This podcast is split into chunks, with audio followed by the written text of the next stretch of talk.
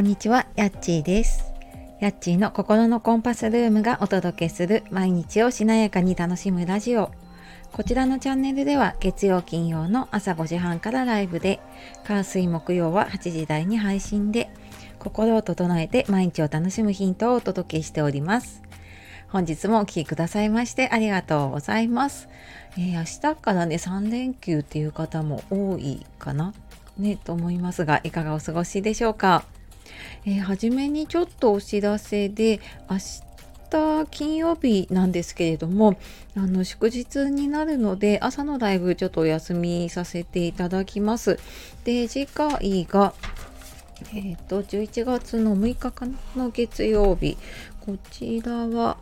何時までだったかな？うんと、ちょっと5時50分までになるかなと思いますが、はい、あのー、よかったらぜひご参加ください。よろしくお願いします。で、えー、今日は反抗期の子育てと更年期とっていうことで、ちょっと私のあの本音というか弱音というか、あのちょっと子育ての話をね、しようかなと思っておりますので、あのゆるりとお付き合いいただける方いたらお聞きください。で昨日ちょっとねツイッターとかあのインスタのストーリーズの方にはあげたんですけれども あの何書いたかっていうと、えー、中1息子思春期。今までになかったことにぶつかって親も感情が揺さぶられて親力が試されるね。親も変わる時なのかもな。そう思いながら更年期に入った私には難しい時も。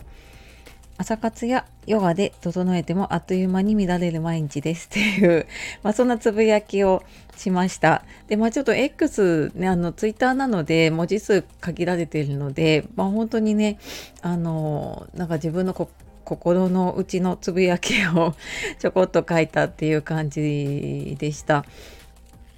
で、だいぶ前からね、聞いてくださっている方は、もう3、2年以上前かにあの親子ラジオっていうのをこの息子の K 君と一緒にやってたことがあります。でまあそんな息子もあの中学1年生になって、まあ、思春期に入ってきてでまあやっぱりね今まで想像しなかったというかあのなかった出来事だったりとかあの親子関係の壁みたいなのにちょっとぶつかることがあるんですね。で、まあ、よくね子育ては親育てとかって言うんだけど まあ本当に日々ね育てられてるなと思います。でまあ多分ね子供は子供なりに今成長していてあの今まで感じなかったことを感じたりうーん考えたりとかねしてるんだろうなっていうのも頭ではわかるんですね。でもあのこれがやっぱり家族そして自分の子供ってなるとなかなかねそのなんだろうな、まあ、その親としての気持ち感情っていうのもあるからなんかねその一つ一つの言葉だったり行動とかそういうのがね引っかかる時があるんですね。でまあ、昨日もうちょっとあのえそれ聞いてないなって思うことでいやちょっとこれはあの相談してからやろうねっていうことがあったりしてでまあなんかねそれもなかなかうん難しかったりね。あのありますよね。自分もなんか反抗期だった時ってなんだかわかんないけど何かにイライラしていてうーんなんかそれは学校だったりとか親だったりとかなんかそれがおかしいなとか自分の思い通りにいかないそのフラストレーションみたいなもののね こうなんかぶつけ先になっていてやっぱり親にすごい強かった時もあるなって思うんですね。うんでもなんかなかなかやっぱり自分のこととか自分の仕事のことってなんだろうな理性が働くというかコントロールができるんだけどねなんか家族にはそれができなくなっちゃうなっていうことが結構ありますね。で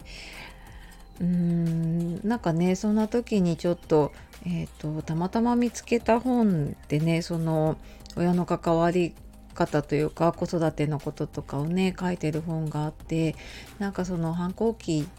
でこう親としての関わりをね見直す時なんじゃないかみたいなことが書かれていてあのすごくねごもっともなんだけれども あのそこがねなかなか難しかったりねあの子どもの成長の速度に親がついていけてないのかなと思うこともあったりあの子供を見る目をやっぱり少しね変えていかなきゃいけないなとは思いながらもなかなかね難しいそのねあの親と子っていう関係だったけど、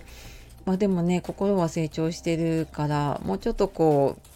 ううんまあ大人までいかないけれどもねその成長してる子供としてあの話をねしなきゃいけないのかななんて思ったりしましだね。はい。するんだけどで頭では分かってるしこうやって冷静にもなれるんだけどなんかその時になるとすごいこうムキというかこうイライラみたいなのが出てきてねなかなか難しいなって。でまあそこにちょっとちょうど多分私も更年期に入ったかどうかなみたいな感じだと思うんですね。でそんなにものすごい体調とかねあの何かバランスを崩してるっていうわけじゃないんだけれどもそういえばちょっとここ12年ぐらいそのイライラしやすいというか何て言うのかなこう沸点が下がるっていうのかな今までこんなことでこんなにイライラがこう積もることなかったんだけどなんかねそれが結構出るようになっているかなっていう感じがしますね。でじゃあねなんかかといってこれ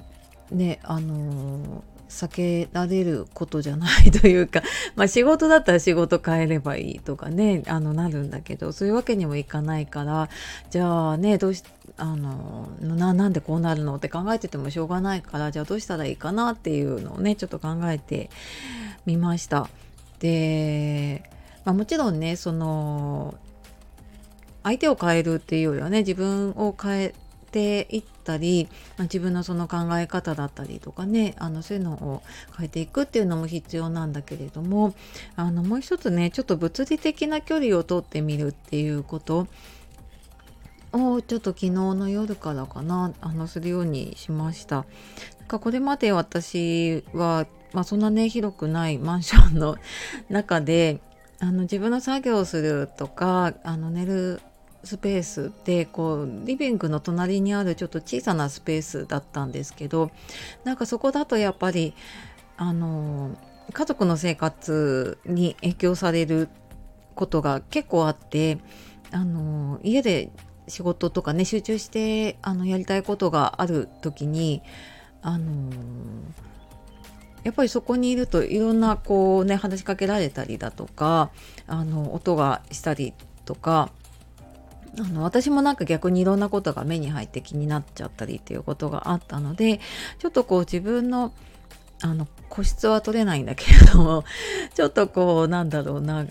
えーと、集中できるスペースこう閉じられた空間でできるスペースっていうのを、えーと、家の中でね、えー、取るようにしました。で、まあ、寝る場所もあの今まではやっぱり家族が起きていると私もなんとなくこうあの寝れなかったりとかしてね寝不足になっていたりとかしていたんだけれどもうんちょっとまあそれもやっぱりね自分のこうイライラだったりとかのね原因になるかなと思ったので、うん、寝るのもちょっとその家族と離れたスペースで、寝れる場所まあ本当に部屋部屋まで行かない あの本当スペースなんだけれども。まあちょっとそこを自分の空間にさせてもらってあのー、寝たらねなんかすっごい久しぶりにすごい静かに寝れたというかんななんだろう気にするものがないってすごく気楽だなって思ったんですね。こうなんか目に入るものだったりとかね耳から入る音って意外となんかこうストレスだったりとか自分の何て言うのかなこうエネルギーみたいなのを奪っていたんだなっていうのをちょっと感じました。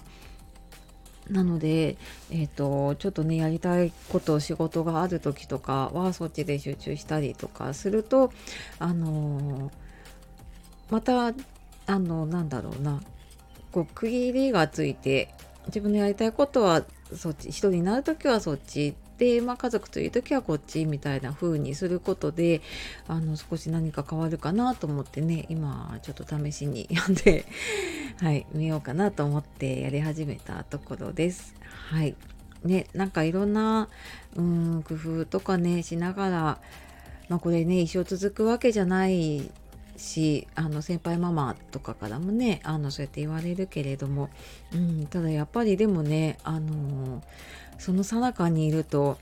うん、あのそれなりに悩んだりするのでね あのそこはちょっとうまくね乗り切りながらやっていきたいななんて思いました。はい。というわけで今日は、えー、反抗期の子育てと更年期とっていうことで、まあ、私の心のつぶやきをお届けしてまいりました。あのお付き合いいただいた方いたらありがとうございます。では、えー、素敵な一日をお過ごしください。じゃあまたね